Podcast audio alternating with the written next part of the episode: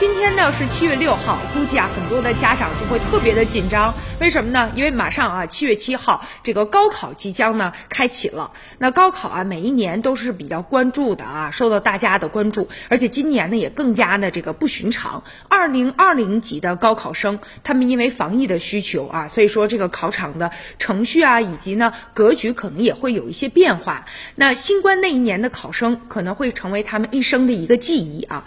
高考呢是一个。孩子决定自己人生高度和广度的一个非常重要的时刻，也是一个家庭改变命运而且受到这个鼓励的一个最佳的时机了。当然了，孩子们也不要过于的紧张，因为考上大学呢固然是可喜的，但是如果没考上大学，也不用太过于的悲观啊，更不能绝望，因为呢路就在脚下，而且条条大路通罗马。一个人能否真正的成功，关键不在于说他有没有最终考上理想的大学、名牌大学啊，甚至不在。在于说他是否考上了大学，而在于他自己实际的这种奋斗的精神和一个人呢他所掌握的实际的本领哈。所以孩子们不妨就放手啊，放松的去考一回啊。如果说一旦要失利了也没有关系啊，我们还可以重新再来。而且呢，你想还有那些啊从未进过校门的那些榜样值得我们去学习。你比如说呢，朱雪琴，她就是一个苏北的农家的姑娘，十七岁来到上海打工，然后奋发向上，成为了全国劳动模范。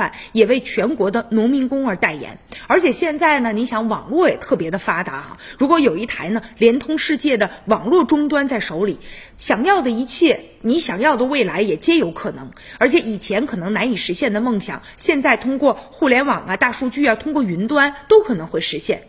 当然了，高考呢依旧啊是我们最关注的就是它的公平啊。你看，依然是这个普通家庭的孩子们改变命运的一个绝好的一个机会。所以说。每个考生都值得尊重，都是一个人啊，他靠个人的努力去争取这个人生奋斗的这么一个故事。所以说，在高考当中呢，这个公平显得又更更加的重要了。